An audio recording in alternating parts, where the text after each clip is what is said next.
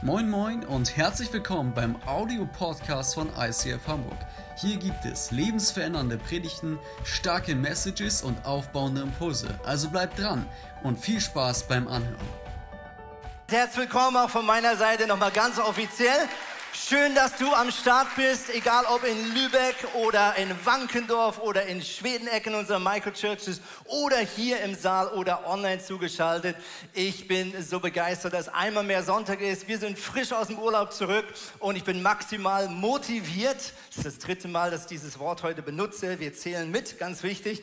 Und äh, freue mich, heute in die zweite Predigt zu starten von einer Serie, die unser wunderbarer Tom letzte Woche großartig begonnen hat. Nämlich, hat er nicht gesagt, nämlich Jesus hat Dinge vielleicht nicht gesagt, die wir denken, dass er sie sagen würde. Wir schauen drei Statements miteinander an und heute geht es um den Satz, wahr ist, was sich wahr anfühlt oder wahr ist, was du für wahr empfindest. Etwa genau vor 19, 18 Jahren, es war unser Hochzeitstag, der 24. August, ich vermute so 2004 rum, äh, haben meine Frau und ich äh, den Tag am Bodensee gefeiert. Für die, die sich äh, auskennen mit der Karte, die wissen, das ist das Grenzgebiet zwischen der Schweiz und Deutschland. Und wir waren am Nachmittag in einem sehr vornehmen Café und wollten Kaffee und Kuchen essen. Das ist ja eher eine deutsche Tradition, die Schweizer kennen das weniger. Und wir waren dort, die Preise Preise äh, waren äh, stattlich und deswegen glaube ich, haben wir selber nur einen Kaffee bestellt zum Schluss. Aber hinter uns saß ein Ehepaar, sehr vornehm, adrett, ich würde so sagen, so um die 60, 65 Jahre. Und ich würde fast behaupten, sie kamen aus Hamburg, denn genauso wirkten sie. Sie waren beide groß gebaut, sehr vornehm. Man sah ihnen an, dass sie äh, wahrscheinlich einen guten, hohen Kontostand hatten. Ja? Und diese Frau äh, rief den Kellner hinzu, ein Schweizer Kellner. Wir waren auf der Schweizer Seite am Bodensee und bestellte einen Käsekuchen. Und der Schweizer Kellner in seiner jungen, freundlichen schweizerischen Art begann zu erklären und sagte, liebe Frau, äh, wissen Sie, dass ein Schweizer Käsekuchen nicht das gleiche ist wie ein deutscher Käsekuchen. Ja? Das versuchte er zu sagen, aber sie unterbrach ihn schon im guten Hamburger Deutsch und sagte, junger Mann, machen Sie es nicht kompliziert, ich will einfach einen Käsekuchen. Ja? Was soll daran schon so kompliziert sein? Er holte nochmal freundlich aus und versuchte in seinem äh, schwierigen äh, Akzent äh, Schweizerdeutsch zu erklären, dass es da eine kleine Überraschung geben konnte. Sie unterbrach ihn erneut und sagte, bringen Sie mir einfach einen Käsekuchen. Und meine Frau und ich begannen im Anschluss zu diskutieren, was eigentlich ein Käsekuchen ist. Und wir merken schon, dass wir beide uns nicht ganz einig sind. Ich komme aus der Schweiz, meine Frau aus Deutschland, was ein Käsekuchen ist. Nun, es ging nicht lange und dieser Kellner, der Arme, kam zurück mit einem schweizerischen Käsekuchen, der von außen erstmal so aussah, wie die Frau es vielleicht auch erwartete. So gelb, so ein bisschen flambiert, äh, man sah die Spuren von der Hitze und so weiter und so fort. Sie stellte ihn dahin. Die junge Frau nahm einen Biss und sie rief durch den ganzen Schweizer Restaurant Restaurant und sagte, was ist das denn? so richtig laut und forsch und er rief den Kellner zurück und sagte, was ist das denn bitte? Ich habe einen Käsekuchen bestellt, junger Mann, ja? Und wieder versuchte der, der arme Kellner in seinem unbeholften Deutsch, Schweizer Deutsch durcheinander ganz freundlich zu erklären, dass er ja schon davor versucht hat, darauf aufmerksam zu machen, dass es da einen kleinen Unterschied gibt im Rezept zwischen dem Schweizer und dem deutschen Käsekuchen, ja. Aber sie wollte das nicht stehen lassen. Sie sagte, das ist eine Quiche Eine Kischlochein, das ist kein Käsekuchen, ja. Und er versuchte nochmal zu erklären, dass es halt so ist, dass in Ländern manchmal auch Dinge unterschiedlich heißen oder gleich heißen, aber nicht das gleiche ist. Und äh, um mal kurz den Unterschied klar zu machen, äh, Rezept Käsekuchen in Deutschland, Mehl, Butter, Eier, Magerquark, 250 Gramm Zucker, Vanillepuddingpulver, Zitrone, also relativ süß. Ähm, Schweizer Käsekuchen, auch Mehl, Butter, Eier, äh, dann aber doch einiges mehr Salz, Zwiebeln und Achtung, jetzt ganz wichtig, Käse. also Käse, also Gruyère, das ist so ziemlich der stärkste Käse, den die Schweiz zu bieten hatte. Also mit anderen Worten, ähm, von außen gleich aussehend, ähm, auch gleicher Name, aber innen drinne, wenn man reinbeißt, total zwei verschiedene äh, Dinge. Kurz danach bestellte dann die Frau noch ein Glas Chianti äh, und ich dachte einmal mehr, Mensch, man könnte sich doch ein bisschen mehr auskennen mit Aussprache. Aber egal, lassen wir das. Auf jeden Fall sehen wir an dem Beispiel wunderbar, ähm, Wahrheit ist manchmal gefühlt sehr unterschiedlich. Ja? Das, was für die eine Kultur völlig logisch ein Käsekuchen ist, ist in einem anderen Land schon wieder ganz was anderes. Und wer hat jetzt recht? Ja, wer hat jetzt recht? Der Schweizer könnte argumentieren, naja, also in Wort steckt ja das Wort Käse drin, also ist es äh, ja hoffentlich das Schweizer Rezept. Der Deutsche sagt, naja, aber es ist ein Kuchen. Also muss es süß sein. Ja, also ihr seht, es ist ein never ending äh, und ihr könnt die nächste Woche in euren Small Groups darüber diskutieren, wer recht hat. Wir sehen also, Wahrheit ist manchmal sehr unterschiedlich. Nur schon, wenn man von einer Landesgrenze zur anderen geht. Ich kann mich noch gut daran erinnern, als Teenager hatten wir mal als Familie auf der Autobahn eine Autopanne, ein äh, äh, Reifen platzte und wir standen etwa für zehn Minuten auf dem Pannenstreifen. Und ich weiß nicht, ob dir das schon mal passiert ist, wenn du auf dem Pannenstreifen stehst und so Lastwagen mit 80, 90 Sachen ballern an dir nur wenige Meter vorbei, dann spürst du diese Geschwindigkeit und es erschlägt dich fast, du kriegst richtig Angst und diese Lastwagen sind unfassbar schnell. Kurz danach waren wir wieder auf der Autobahn unterwegs. Allerdings saß ich an einem BMW Alpina mit 300 Stundenkilometern. Nein, ich durfte nicht fahren, ich hatte noch keinen Führerschein. Aber ein guter Freund unserer Familie fuhr mit 300 Stundenkilometer über die A45. Und jetzt ahnst du schon, wie plötzlich diese gleichen Lastwagen auf mich wirkten. Wenn du mit über 200 Stundenkilometer mehr an Lastwagen vorbeifährst, denkst du plötzlich, die stehen in der Gegend rum.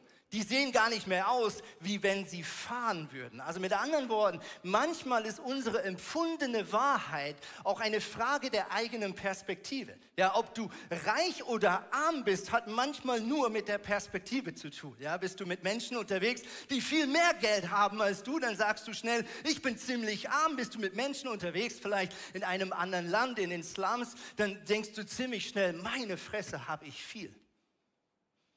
Und auch wenn wir jetzt hier drin sitzen in einem gemeinsamen Saal und wir uns fragen, ist es gerade warm oder kalt oder ist die Musik laut oder leise oder gerade richtig, dann merken wir, dass wir alle eine unterschiedliche Wahrnehmung der gleichen Realität haben. Der eine sagt, es ist super warm hier drin, der andere sagt, es ist mir zu kalt. Aber wir wissen auch, dass das nichts an der Physik ändert. Wir wissen auch, dass man zwar unterschiedlich etwas wahrnehmen kann, wir wissen aber beide, dass Wasser bei 0 Grad gefriert. Also wenn der eine sagt, nee, für mich ist Eis, wenn es minus 10 Grad ist, ja, und jemand anders sagt, für mich ist physikalisch etwas anderes wahr, dann spätestens wissen wir, nein, eigentlich hat doch dann nur einer recht. Und spätestens, wenn wir beide auf Wasser hinauslaufen, dann ist es doch entscheidend, welche Temperatur physikalisch dieses Wasser hat. Und es ist nicht mehr länger einfach eine Frage, was du findest, was wahr ist oder nicht. Wir können zum Schluss nicht sagen, mathematisch, dass 2 plus 2 5 ergibt statt 4. Und doch ist es interessant, dass wir heute in einer Zeit leben, in der wir in ethischen Fragen und vielleicht auch in Fragen des Glaubens, der Religion an einen Punkt gekommen sind, wo wir gesagt haben, naja, das ist deine Wahrheit und das ist halt meine Wahrheit. Ja, also wir gehen mit der Frage, ob es einen Gott gibt, neuerdings so um, dass es wie mehrere gleichzeitige Realitäten geben kann. Und natürlich ist das irgendwo vielleicht hilfreich in einer pluralistischen, multikulturellen Gesellschaft. Man kommt dann vielleicht ein bisschen einfacher miteinander klar, dass man sich einfach darauf einigt, niemand von uns hat Recht, das fühlt sich scheiße an. Also sagen wir einfach, jeder hat irgendwie Recht. Irgendwie ich auf meine Art und Weise und du auf deine Art und Weise. Natürlich vermeidet das vielleicht manchen unangenehmen Streit auf der Arbeit und man kann so ein bisschen mehr aneinander vorbeileben als Gesellschaft. Und es ist auch nicht vielleicht alles auf den ersten Blick falsch daran daran, aber spätestens wenn etwas auf unser Volk oder auf unser Land trifft, was uns alle etwas angeht, zum Beispiel ein Virus vor drei Jahren, oder ein Angriff Russlands auf die Ukraine, da kann man auch dann vielleicht unterschiedlicher Meinung sein, aber zum Schluss muss man sich ja doch irgendwie darauf einigen, wie wollen wir jetzt damit umgehen. Und zum Schluss kann ich der eine, kann der eine vielleicht sagen, ich habe mehr Angst und der andere sagt, ich habe weniger Angst vor diesem Virus, aber zum Schluss muss jemand entscheiden. Wir alle wissen, zum Schluss wird es die Geschichte zeigen, wie gefährlich dieses Virus ist oder nicht und welche Maßnahmen nötig sind oder nicht. Ich glaube, dass in der gut gemeinten Aufklärung, die viel Gutes bewirkt hat, vielleicht ein Denkfehler übrig geblieben ist. Nämlich die folgende Tatsache. Wenn es einen Gott gibt, wenn es einen Gott gibt, der Himmel und Erde geschaffen hat, egal ob in sieben Tagen oder ausgedacht und dann die richtigen Dinge aufgegleist, so oder so, bedeutet das, dass dieser Gott ein Gott ist, ein Schöpfer, ein maximal höher intelligentes Wesen mit maximal mehr Möglichkeiten, als wir es sind. Wenn es diesen Gott gibt, dann sind wir Gott nicht. Dann sind wir nicht Gott. Wenn es einen Gott gibt und wir sind Geschöpfe von diesem Gott, dann sind wir Geschöpfe. Und wenn das so wäre, dann würde das auch bedeuten, dass unsere Vernunft, selbst unser Empfinden von Wahrheit, zum Schluss nicht in letzter Instanz darüber urteilen kann, was wahr ist. Denn wir können vielleicht sagen, Vernunft kann alles erkennen, aber wir können nicht beweisen, dass Vernunft beweisen kann, dass Vernunft das letzte Wort hat. Also wir können nicht beweisen, dass unsere menschliche Vernunft und alle Forschung und alle Wissenschaft zum Schluss die Wahrheit abbilden kann. Es ist und bleibt zum Schluss immer eine Frage, wem du glaubst. Deinem Herzen, deinen Gefühlen, dessen, was die Gesellschaft sagt, vielleicht der Wissenschaft, vielleicht der Forschung, vielleicht deiner eigenen Logik. Es bleibt eine Entscheidung immer übrig. Selbst wenn du dich Atheist nennst, dann glaubst du, dass es keinen Gott gibt. Du glaubst. Du kannst nicht anders als eine Glaubensentscheidung treffen in deinem Leben. Und wenn du dich Christ nennst und vielleicht Teil dieser Kirche bist oder heute hier reinschaust oder online dabei bist, dann glaube ich, ist eine Sache ganz entscheidend. Nämlich, wer ist Christus? Wer ist Jesus Christus für dich wirklich? Ist er einfach ein Freund? Ist er einfach ein Helfer? Ist er einfach ein nices Add-on, eine weitere Energiequelle, die man so zu den anderen reihen kann? Ein, ein schönes weiteres Konstrukt, was sich so eingliedert in, in die Bibliothek deiner Lebensweisheit? Oder ist Jesus für dich Herr und Gott? Ist Jesus für dich das, was er von sich selbst behauptet? Jesus hat gesagt, ich bin der Weg, ich bin die Wahrheit, ich bin das Leben. Und niemand kommt zu Gott, es sei denn durch mich. Das hat Jesus gesagt. Das hat Jesus gesagt. Und dieser Satz war damals ein, ein Skandal ein Affront, eine Beleidigung. Das ist diskriminierend, das ist blasphemisch, das ist alles gleichzeitig. Ein No-Go, etwas derartiges von sich zu behaupten. Es war blasphemisch und diskriminierend und rassistisch für die Römer, die das Jesus hören haben sagen. Römer haben geglaubt, dass ihr Kaiser Gott ist. Kaiser hat gesagt, ich bin gleichzeitig Gott. Und Jesus zählt damit den römischen Kaiser und die damalige Welt komplett an. Der Jude, der Jesus zugehört hat, war aufs tiefste beleidigt. Das war Gotteslästerung pur. Von sich selbst zu behaupten, dass man der Messias ist, dass man Gott ist, das war ein No-Go, ein Skandal. Und jeder, der aus dem griechischen Kontext zugehört hat und aus der griechischen Mythologie und Philosophie herauskam, der hat gesagt, wie kann ein Mensch, ein niedriger Mensch von sich behaupten, Gott zu sein? Und wer sich mit griechischer Philosophie auskennt, weiß, auch das ist absolut ein Skandal. Wir leben in einer Zeit, in der immer wieder neue liberale Ströme entstehen und es gibt immer seit 2000 Jahren Bewegungen, die gewisse Sätze von Jesus oder auch gewisse Sätze in der Bibel von Paulus sagen, na ja, das würde Paulus so heute nicht mehr sagen. Warum? Weil wenn wir diese Sätze lesen, wenn wir gewisse Abschnitte in der Bibel lesen, dann wirkt das wie ein Affront, dann wirkt das einfach nicht passend zu dem, was man heute glaubt. Ja, da gibt es Sätze von Jesus und da gibt es Anweisungen von Paulus, wo du sagst, ja, nee, also, echt jetzt? Echt jetzt? Und dann gibt es immer diesen Ansatz zu sagen, naja, das würde Jesus so heute nicht mehr sagen. Das war halt damals eine andere Zeit und heute würde Jesus das so nicht mehr sagen. Natürlich glaube ich, dass das nicht falsch ist, anzunehmen, wenn Jesus jetzt gerade leben würde, dass er vielleicht andere Worte benutzen würde. Er würde vielleicht auch gewisse Dinge mehr betonen, die er damals nicht so viel betonen musste und andere Dinge weniger betonen, die er damals sehr viel betonen musste. Aber wenn wir dorthin kommen, zu glauben, dass Jesus so ein, eine Bestätigung unseres Weltbildes darstellt, dass Jesus einfach so genau das ist, was wir eh glauben, dann sind wir definitiv auf der falschen Spur. Und wir machen einen Fehler. Wir können natürlich behaupten, das würde Jesus so heute nicht mehr sagen, weil es vielleicht provokant ist, was da steht. Aber der Denkfehler dahinter ist, schon damals war das absolut skandalös, was Jesus gesagt hat.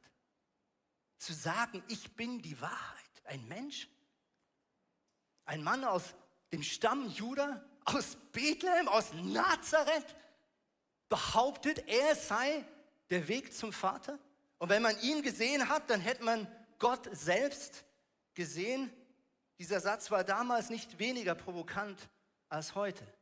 Und auch viele Anweisungen, die Paulus den ersten Christen mitgibt, die waren damals auch total heavy. Wenn Paulus sagt, hey, schlaft nur noch mit eurem eigenen Ehepartner oder Ehepartnerin, je nachdem, woher die Leute sich bekehrt haben, war das auch, what? Echt jetzt? Nur noch mit meiner Frau? Je nachdem, woher die Leute damals sich bekehrt haben, war das auch damals ein Challenge. Nicht nur heute. Und deswegen ist das ein Denkfehler zu sagen, naja, wir nehmen alle Sätze, die immer in der Bibel stehen, die irgendwie nicht zu dem passen, was wir heute glauben in unserer Gesellschaft, die müssen wir einfach umschreiben. Da hat wahrscheinlich Jesus, das ist wahrscheinlich so ein Sprachding oder keine Ahnung, das war damals gar nicht ein Problem und heute ist es ein Problem oder andersrum. Nein, Jesus ist ein Stein des Anstoßes, wie wir gleich sehen werden. Jesus ist einerseits Liebe. Er ist die Liebe. Er ist Agape. Er ist die vollkommene Liebe. Alles, was gut ist, kommt von ihm. Und Gott ist gleichzeitig und Jesus ist gleichzeitig die Wahrheit. Was wirklich wahr ist, definiert sich in seiner Person. Was wirklich richtig ist, definiert sich in dem, was er sagt, was richtig ist. Wahr ist, was in Gottes Augen wahr ist. Punkt. Und deswegen bedeutet Jesus nachzufolgen und sich für Jesus zu bekehren, nicht einfach nur die Hilfe Gottes in Anspruch zu nehmen, sondern es bedeutet im Kern ein Zerbruch des Menschen vor Gott. Es ist ein inneres Zerbrechen. Es ist ein inneres Unterordnen unter die Herrschaft, unter die Wahrheit Gottes. Es ist ein klares Bekenntnis, ich bin nicht Gott. Ich bin nicht die Lösung. Ich bin nicht die Antwort. Und wir sind nicht die Antwort. 5. Mose 5, 6 bis 7 sagt Gott zu seinem Volk Israel, das er frisch aus Ägypten geholt hat, sagt er, ich bin der Herr, dein Gott ich habe dich aus der Sklaverei in Ägypten befreit. Du sollst außer mir keine anderen Götter verehren. Das ist der erste Satz, den wir auch im 2. Mose lesen können, wo Gott seinem Volk, das er frisch aus Ägypten befreit hat, drei Monate nachdem sie aus Ägypten raus sind, diese zehn Gebote mit auf den Weg gibt. Ich bin der Herr dein Gott der dich aus der Sklaverei der Sünde befreit hat. Das ist der eine Teil des Evangeliums. Gott befreit uns. Und jetzt kommt die Konsequenz. Du sollst außer mir keine anderen Götter, keine anderen Wahrheiten anbeten, außer mich. Und dann gibt Gott diesem Volk Israel, frisch befreit aus Ägypten, aus 400 Jahren Sklaverei und Unterdrückung, gibt er ihnen diese zehn Gebote, die viele von uns kennen. Und diese zehn Gebote sind ganz einfach. Es ist eine Definition, was in Gottes Augen richtig ist und was falsch ist. Gott definiert hier für das Volk Israel und für dich und mich, das ist richtig, das ist falsch. Ganz simpel. Wie eine Waage, wie ein Maßband. Jeder weiß es. Und er tut es mit ordentlich Pyroeffekten. Ja, wenn wir nachlesen, wie Gott dort in Erscheinung getroffen hat, es hat gedonnert, es hat geblitzt, wahrscheinlich war da vulkanähnlich was unterwegs und das Volk Israel, das hat gezittert. Sie sind an den Punkt gekommen, wo sie gesagt haben, hey, als die Israeliten den Donner und den Klang des Horns hörten, als sie die Blitze und den rauchenden Berg sahen, zitterten sie vor Angst und zogen sich vom Fuß des, Berges zurück. Sie sagten zu Mose, rede nur noch du mit uns, wir wollen auf dich hören, Gott selbst aber soll nicht mehr zu uns sprechen, sonst sterben wir noch. Ja? Das ist ja schon ziemlich krass, oder? Also Gott erscheint hier mit Wunder, mit Zeichen, mit Blitz und Donner. Das Volk Israel hat maximalen Respekt vor Gott. Und dann geht es folgendermaßen weiter. Doch Mose beruhigte sie. Habt keine Angst. Gott ist gekommen, um euch auf die Probe zu stellen. Er will, dass ihr Ehrfurcht vor ihm habt und keine Schuld mehr auf euch ladet. Und der Herr sprach zu Mose, sagt den Israeliten, ihr selbst und ihr habt selbst gesehen, wie ich vom Himmel her zu euch geredet habe. Achtung jetzt, ganz wichtig, macht euch keine Götterfiguren aus Silber oder Gold, die ihr außer mir noch verehrt. Also was soll das Volk Israel nicht machen? Keine keine Götterfiguren aus? Genau. Aus Silber und Gold. Okay? Eigentlich relativ eine klare Anweisung, oder? Was sollen sie machen? Keine? Aus? Okay, eigentlich ist simpel, oder? Verstanden, oder? Okay, ja, cool, okay. Und alle sagen, ja, machen wir, du bist unser Bro, hey, alles kein Problem. Ziehen wir durch, hey, so krass, krasse Wunder, Gott, ja. Und manch einer, äh, geht es vielleicht genau gleich. Du hast vielleicht eine Berührung mit Gott, eine Begegnung mit Gott. Jemand betet für dich, du erlebst ein Wunder. Oder erlebst etwas im Gottesdienst. Und du sagst, wow, jetzt wo ich das erlebt habe, boah, krass, ey, Gott, ab jetzt, du bist meine Nummer eins, ey, was immer du sagst. Aber wir sehen bald, dass Wunder alleine und äußere Zeichen, wenn nicht im Herzen was passiert, nicht ganz so viel auslösen, wie wir oft denken, dass sie auslesen würden. So, äh, Jesus oder Gott sagt zu Mose, komm mal hoch auf den Berg, ich gebe dir noch ein paar Anweisungen mehr. Gott hatte ja die Aufgabe, dem Volk Israel, das unterwegs war in ein versprochenes Land, auch eine Gesetzgebung mit auf den Weg zu geben, als neuer König ähm, dieses Volkes. Und das macht er und Mose ist ziemlich lange weg.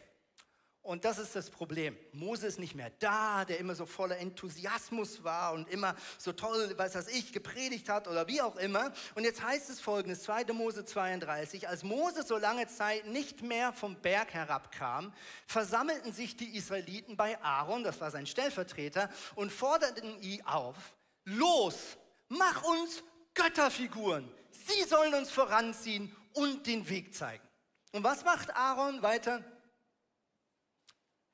Wer weiß, was diesem Mose zugestoßen ist, der, uns aus Ägypten herausgeführt hat. Ja, mal gucken, vielleicht lebt er ja gar nicht mehr. Lass mal Götterfigur machen. So, Aaron schlug vor, eure Frauen und Kinder sollen ihre goldenen Ohrringe goldenen Ohrringe, hallo, abziehen und zu mir bringen. Da nahmen alle Israeliten ihre Ohrringe ab und brachten sie zu Aaron, der macht was. Am nächsten Morgen standen alle früh auf und brachten Brand- und Friedenopfer dar. Danach ließen sie sich nieder, um zu essen und zu trinken. Sie feierten ein rauschendes, ausschweifendes Fest.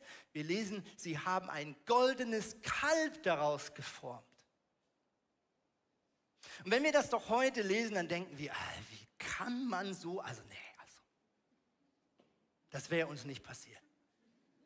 Also ein goldenes Kalb, sind die bescheuert oder was? Aber was soll jetzt ein goldenes Kalb bringen? Ja, für uns wirkt das jetzt erstmal ziemlich dämlich. Aber wenn wir so ein bisschen reinlesen in die Geschichte von damals, dann steht dieses goldene Kalb für das, was Menschen in Ägypten geglaubt haben.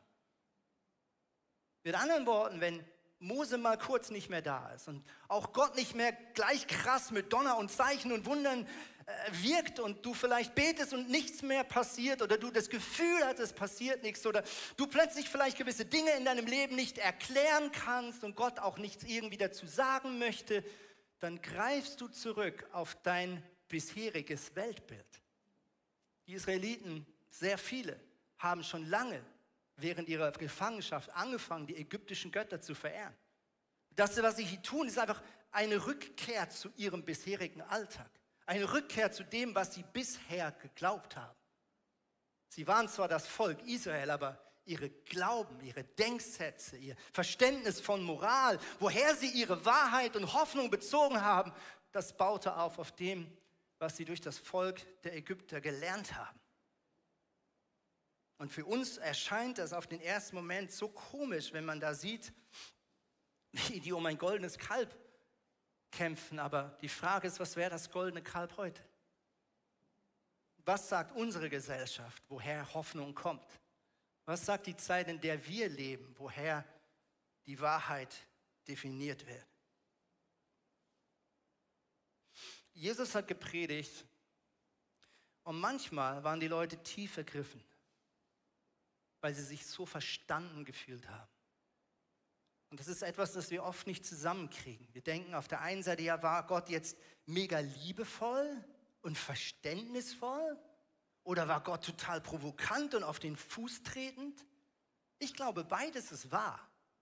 Es hängt einfach davon ab, ob dein Bild der Wahrheit mit Gottes Bild matcht? Wenn ja, dann ist es angenehm, was Jesus sagt. Dann atmest du durch und sagst, endlich sagt es jemand.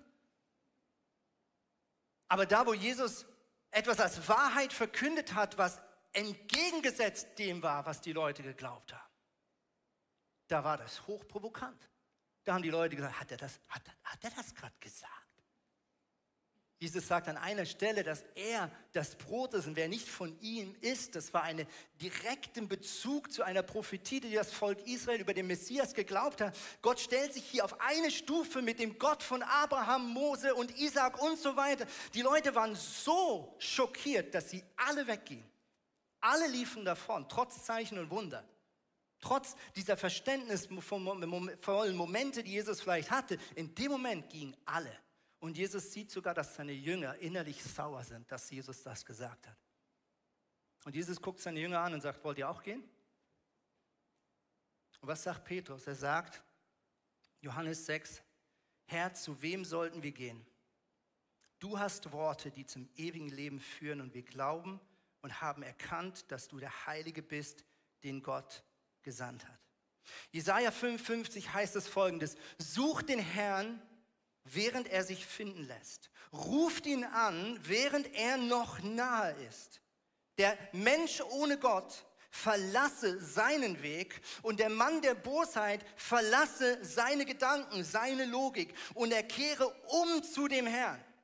So wird er sich über ihn erbarmen und zu unserem Gott, denn er ist reich an Vergebung. Er kehre um zu unserem Gott, denn er ist reich an Vergebung. Jetzt heißt es weiter, denn meine Gedanken oder meine Logik, meine Intelligenz ist nicht euer Maß von Logik und Intelligenz. Und meine Wege, meine Möglichkeiten, was ich kann, was ich tun kann, ist nicht das, was ihr könnt, spricht der Herr. Denn so wie der Himmel das war damals vielleicht das, was Menschen sich vorstellen können. Ich vermute, Gott würde heute sagen, denn wie das Weltall viel höher ist als die Erde. Und egal wie weit der Elon Musk noch fliegen wird, wir werden nie äh, weiter als die kleinste Oberfläche kratzen und erforschen können von dem, was da noch ist, was wir nie sehen und finden und messen können. Denn so wie das Weltall höher ist als die Erde, so sind meine Wege, meine Möglichkeiten, meine Intelligenz, meine Wahrheit höher als eure Gedanken und euer Empfinden und eure Vernunft und eure Logik. Wir haben in den Urlaub ähm, die Möglichkeit gehabt, bei Freunden in ihrem Ferienhaus zu wohnen. Und das war in den Bergen von Kanada, weit weg von Großstädten oder von jeglicher Zivilisation. Kein Internet, noch nicht mehr Handyempfang. Selbst ich hatte am Anfang so, so komisches Gefühl. Muss man sich erst wieder daran gewöhnen, wenn das Handy wirklich keinen Empfang mehr hat. Wir hatten auch keinen Strom, außer ganz ein bisschen Solarstrom. Und eine Nacht haben wir auf einem Steg übernachtet, äh, über einem Fluss. Ja? Und ähm, das war ein Tipp unseres Gastgebers. Er hat gesagt, das müsst ihr unbedingt machen. Der Sternenhimmel ist überwältigend, hat er gesagt. Und wir haben gesagt, okay, wenn unser Freund Paul das sagt, dann müssen wir das tun. Also im vorletzten Abend haben wir unsere Schlafsäcke gepackt, haben uns trotz Bärenangst und so weiter auf diesen Steg gewacht und haben diese Nacht unter freiem Sternenhimmel verbracht. Und äh, für die, die mal ja so ein bisschen in der Natur sind zwischendurch, die wissen dass wenn du erstmal weg bist von einer Zivilisation und vielleicht auch auf einem höheren Punkt auf dieser Erde, dann siehst du plötzlich einen Sternenhimmel, der bei weitem schöner ist als das, was wir hier an einem normalen Abend spät äh, sehen. Und es war wirklich der Hammer. Man hatte das Gefühl, wie Gott hat 100 neue Lichter angemacht, extra für uns. Und was großartig war, es war einer dieser wunderbaren Nächte der Perseiden. Immer im August gibt es ja so ein paar besondere Nächte. Das haben wir gar nicht gewusst, aber wir haben es dann schnell gemerkt, weil eine Sternschnuppe nach der anderen zog über diesem Himmel. Wir haben irgendwann aufgehört zu zählen. Das war unglaublich. Und ich habe die halbe Nacht nicht geschlafen vor lauter Beschützinstinkt für meine Kinder, ja. Ähm, oder einfach Angst vor dem Bär. Auf jeden Fall wollte ich auch fast nicht schlafen, weil es war so überwältigend schön. Und zu verstehen, dass diese Sterne da oben, die man es einfach anschaut, nie als Mensch äh, erreichen wird, nicht hinfliegen kann und auch nicht genau erklären kann, wie da alles irgendwo entstanden ist und wie es funktioniert und die, die sich ein bisschen auskennen, unsere Milchstraße und selbst unser eigenes Universum ist so unglaublich klein im Vergleich zu dem, was noch ist. Und plötzlich verstehst du, wenn es, wenn es einen Gott gibt, der das alles begonnen hat, wer bin ich dann, dass ich Gott widerspreche? Wer bin ich dann, dass wenn ich die Bibel lese und da steht was, was ich nicht verstehe, dass ich sage, ja, nee, also Gott, das kann nie, also das kannst du so nicht gemeint haben. Nee, also da haben wir heute als Menschheit wirklich nochmal drüber geforscht und, und das wissen wir, wissen wir besser. Ja, ja. Und wir wüssten auch, wie das Universum richtig funktionieren würde. Wir könnten dir gerne ein Coaching geben. Es war nicht schlecht für den Anfang, aber echt kein Problem. Deswegen haben wir auch alle Krankheiten unterdessen besiegt, weil wir sind ja so krass als Menschen. Es haben auch keine Kriege mehr. Auch Ehen halten problemlos, weil wir wissen alles heute über, wie Beziehung gelingt. Ja, wir sind ja so unglaublich erfolgreich als Menschheit, sind wir nicht? Wir haben es ja so im Griff, oder? Praktisch alle Probleme gelöst, oder? Dank Vernunft und Forschung und Wissenschaft. Eigentlich ist doch fast kein Problem mehr da. So toll sind wir doch wie Menschen, oder? Die Scheiße dampft seit tausenden von Jahren. Wissenschaft ist super. Ich sage nichts dagegen. Ich liebe es. Es ehrt Gott, wenn wir nach Wahrheit streben, wenn wir seine Natur verstehen wollen. Gott hat dieses Verlangen in uns hineingelegt. Nichts daran ist falsch. Aber alle unsere Vernunft sind maximal so bruchstückhaft wie das gemalte Kind eines, eines ein, ein, das gemalte Bild eines kleinen Kindes. Selbst das ist wahrscheinlich noch viel zu weit gegriffen. Wer sind wir Menschen, dass wir Gott sagen, was wahr ist und was nicht? Und es ist interessant, wenn wir in den Anfang gehen der Bibel, dann sehen wir Folgendes. Gott hat diese Erde geschaffen, Tiere, Bäume. Dann hat er gesagt, jetzt schaffe ich etwas Besonderes. Ich schaffe ein Wesen nach meinem Bild. Das sagt er bei den Tieren nicht, das sagt er nur über den Menschen. Und das heißt, er macht, schuf den Mensch zu einer oder als einige lebendige Seele. Gott kreiert hier etwas was zu einem Gegenüber geschaffen ist von Gott. Das ist ein Wagnis. Ein absolutes Wagnis. Wir Menschen haben etwas, was Tiere nicht haben. Und das ist das Fragen nach Wahrheit. Nach dem, was richtig ist.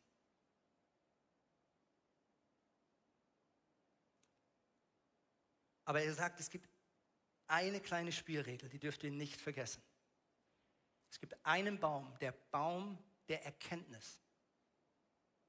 Von dem dürft ihr nicht essen. Wenn ihr das tut, werdet ihr sterben. Die einzige Regel. Und ich glaube, was hier vielleicht mit gemeint ist, dass Gott sagt, Adam, Eva und liebe, wunderbare Menschen, die noch kommen werden, ich schaffe euch zu einem Gegenüber, weil ich es so will. Aber ihr müsst akzeptieren, dass nur ich Gott bin und ihr Menschen seid, Geschöpfe aus meiner Hand. Und ohne meinen Geist, den ich in euch hineingeblasen habe, seid ihr nichts als Staub, nichts als Erde. Und es gibt eine Entscheidung, ob wir sagen, wir essen von dieser Frucht. Wir maßen uns an, über Wahrheit zu entscheiden. Oder ob wir sagen, nein, wir danken dir Gott für das Privileg, mit dir in einer auf Augenhöhe Beziehung leben zu dürfen. Das hat Gott so entschieden. Zudem hat er die Menschen geschaffen, zu einer Freundschaft mit ihm. Aber wir verstehen und anerkennen, dass du der Boss bist und wir Geschöpfe aus deiner Hand. Und das wahr ist, was du als Wahrheit definierst. Und wenn wir die Bibel lesen und etwas nicht verstehen, dann sagen wir nicht, hey Gott, jetzt musst du irgendwie dich meiner Denkweise anpassen, sondern wir sagen, okay Gott, das verstehe ich absolut nicht. Kannst du mir das erklären? Kannst du mir die Augen des Herzens öffnen, dass ich verstehe, was gemeint ist?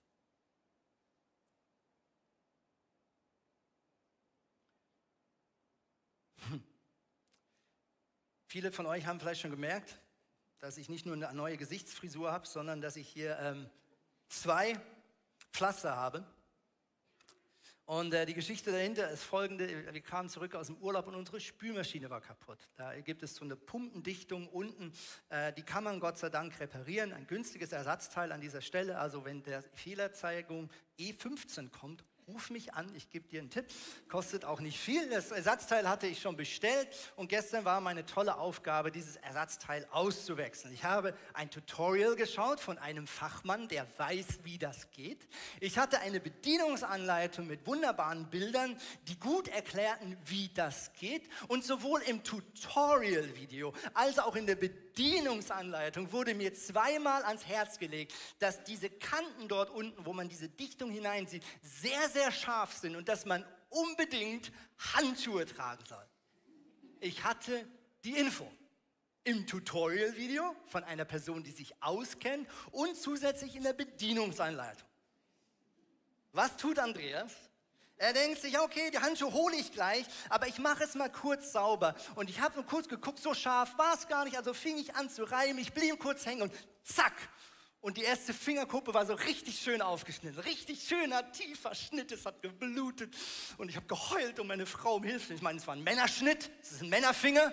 Es tut viel mehr weh als bei euch Frauen. Das wisst ihr. Ja, nein, Spaß. Ich war tapfer ohne Ende. Ich habe trotzdem meine Frau gerufen, weil es tropfte überhin, das war eklig.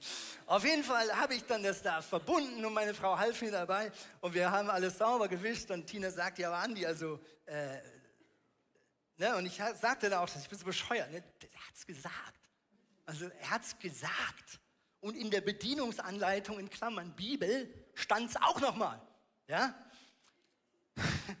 Sie fragen, wie ist das entstanden? genau. Ich denke mir, ach, so nach einer Viertelstunde tat es doch nicht mehr so weh. Mein Ehrgeiz, diese unfertige Baustelle, ja, das kann man doch so nicht lassen, ja. Also machte ich mich wieder ans Werk, ja. Ich begann mit der Reinigung, dachte, ich weiß ja jetzt, dass es scharf ist, ja. Etwas in mir sagte, Handschuhe, hallo. Nein, der Mensch oder zumindest ich bin manchmal so ein stolzer irgendwas, dass ich denke, das wird schon nichts passieren. Ritsch, und habe ich mir hier nochmal, schlimmer als hier, nochmal aufgeschnitten. Also, also wenn ihr zugeschaut hättet, ihr hättet euren Spaß gehabt. Ja? Also eine Inkarnation von Dummheit, äh, wie es mehr nicht geht. Ja? Und als ich am Abend wieder an der Predigt sah, dachte ich, ja, so bin ich. Und vielleicht kennst du das auch manchmal. Gott sagt dir durch seinen Geist, was richtig ist. Und in der Bibel kannst du es auch nochmal nachlesen. Und er ist der Fachmann, er hat das Leben geschaffen, er weiß, wie es geht. Und obwohl wir die Info haben, denken wir irgendwie, ah nee, das geht schon. Da kommen wir schon irgendwo mit durch. Da wird schon nichts passieren. Mich wird schon keiner erwischen. Ja? Und bam, wirst du eines Besseren belehrt. Jesus hat zum, von sich selbst gesagt, er hat auch Prophetien aufgegriffen, du kannst sie nachlesen, wenn du einfach mal eingibst, Bibelstelle und Eckstein. Er hat gesagt, im Alten Testament wird ein Eckstein in Aussicht gestellt, der das zukünftige Haus Gottes oder die zukünftige Familie Gottes tragen und sichern wird. Ein Eckstein kann man auch mit Grenzstein übersetzen. Und er sagt, für die einen bin ich dieser Eckstein, dieses tragende Fundament im Leben, auf das alles andere Gutes gebaut wird und was die Kirche zusammenhält. Und für die, die das aber nicht glauben und erkennen wollen oder können, für die bin ich ein Stein des Anstoßes, für die stolper ich drüber. Für die kann, tut, tun meine Worte und meine Wahrheiten vielleicht manchmal sogar richtig weh. Meine Frage ist, wer ist Jesus heute für dich? Sarah wird uns jetzt Spoken Word Beitrag vortragen. Ich mache dir Mut, deine Augen zu schließen und dich ganz auf das zu konzentrieren, was der Geist Gottes jetzt in deinem Herz tun möchte.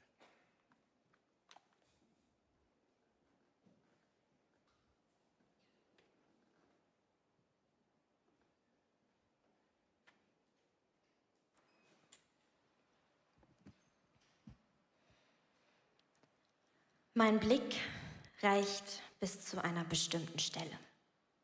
Nicht einmal den Horizont erkenne ich, wenn ich auf die Weiten des Meeres blicke.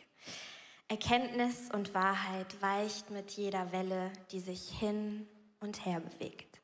Und so bin ich doch eigentlich.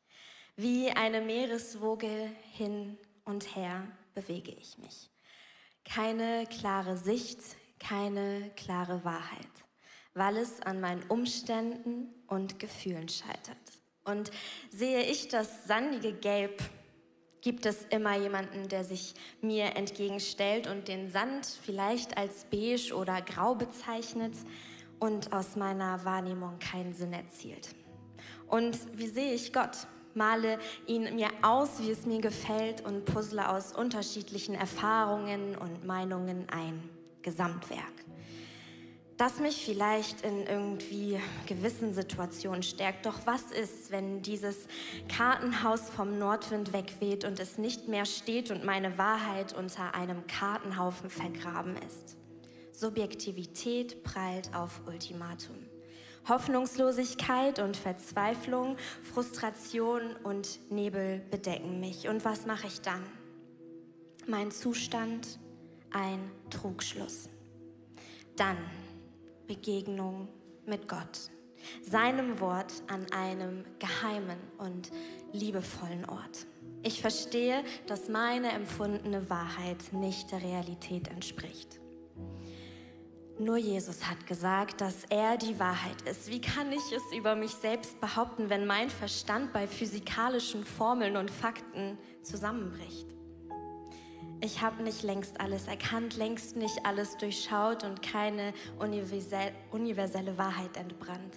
Und doch habe ich mir meine eigene Welt mit eigenen Regeln und Prinzipien gebaut. Stück für Stück lässt du mich nun erkennen, lässt mich auf dich zurennen, dich finden in einer göttlichen Wahrheit, in der Klarheit deines Wortes. Und wenn mein Blick allein auf dich gerichtet ist und du der Mittelpunkt in meinem Leben bist, dann ist der Weg, die Wahrheit und das Leben eine Realität, die gilt nachzustreben. Gott ist Gott, ich bin es nicht. Das ist eine Wahrheit, die immer zutrifft. Wie kann ich mir Allmacht und Wissen aneignen? Diese Erkenntnis lässt mich nicht wanken. Im Sturm werde ich ruhig, weil deine Wahrheit sich nicht verändert. Mein Blick geht immer noch nicht weiter als zur Linie des Horizonts. Aber mein Blick sieht klar und deutlich sein Gesicht, seine Schönheit, seine Gnade und seine Barmherzigkeit. Mehr muss ich gar nicht sehen. Mehr muss ich gar nicht wissen. Denn meine Beziehung zu ihm heißt Vertrauen und nicht Wissen. Auf mehr will ich nicht bauen.